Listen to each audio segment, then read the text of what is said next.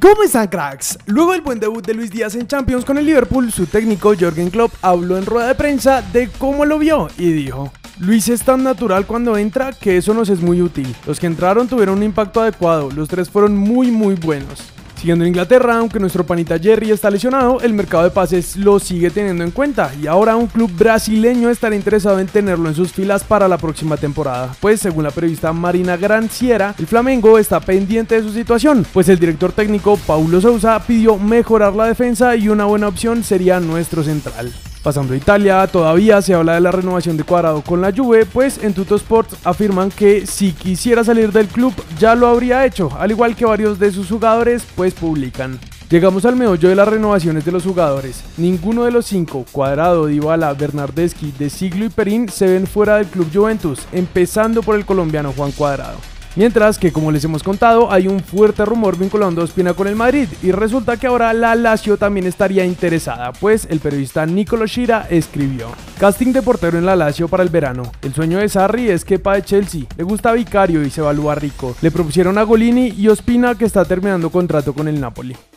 Siguiendo con David, vamos con los partidos de hoy de los nuestros, arrancando en Barcelona, donde Dani García nos cuenta qué pasó. Cracks del Barcelona recibió al Napoli en el Camp Nou y empataron a un gol. David Ospina se quedó todo el partido en el banco.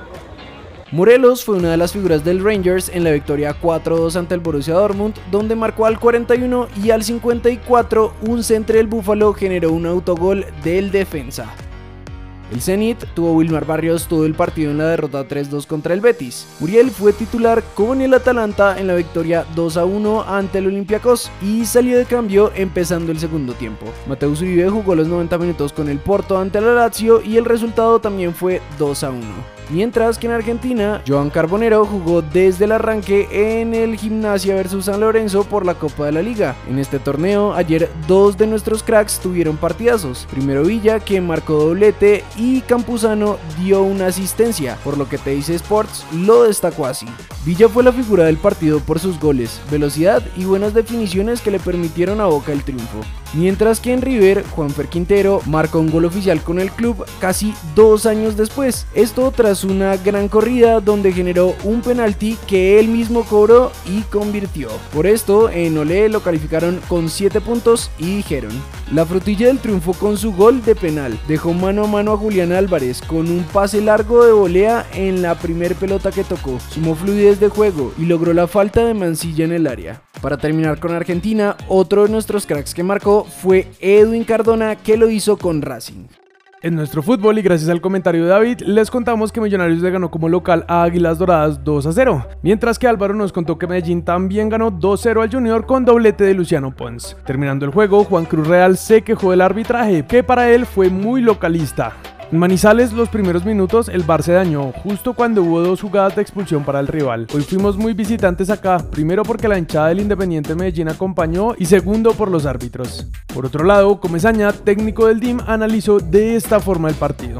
Me gustó mucho el trabajo en recuperación de pelota y la presión hecha. Me voy contento por lo que hizo el equipo porque seguimos mejorando. Hoy se sigue jugando la fecha 7 y ya tuvimos el partido entre Patriotas y Once Caldas que terminó en empate a cero, mientras que Alianza Petrolera y Cortuluá terminaron con este resultado. Finalmente Pasto y Cali están jugando en estos momentos y más tarde se enfrentarán a América y Equidad. Así que ya saben cracks, ayúdenos en los comentarios con el resultado para que aparezcan en el video de mañana. Omar Hernández marcó gol con León en los octavos de la Conca Champions.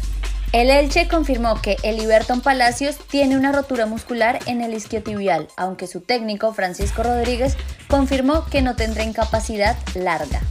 Así fue el golazo de Hugo Rodallega en el empate de Bahía en la Copa del Noreste de Brasil.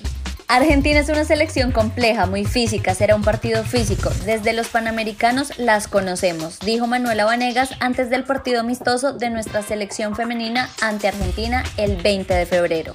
Juan Fernando Otero marcó gol de cabeza en la derrota 2 a 1 del América contra Mazatlán. Roger Martínez jugó 32 minutos. Eso es todo por hoy, cracks. Recuerden suscribirse y activar las notificaciones. También pueden seguirnos en todas nuestras redes sociales para ser los primeros en estar informados. Nosotros nos vemos en el siguiente video. Calling up my digits in my Motorola and I'm speeding like I robbed someone. Falling in and out my whip, yeah. Out in going hard in the pit, yeah, yeah. I still ball on the pitch, yeah.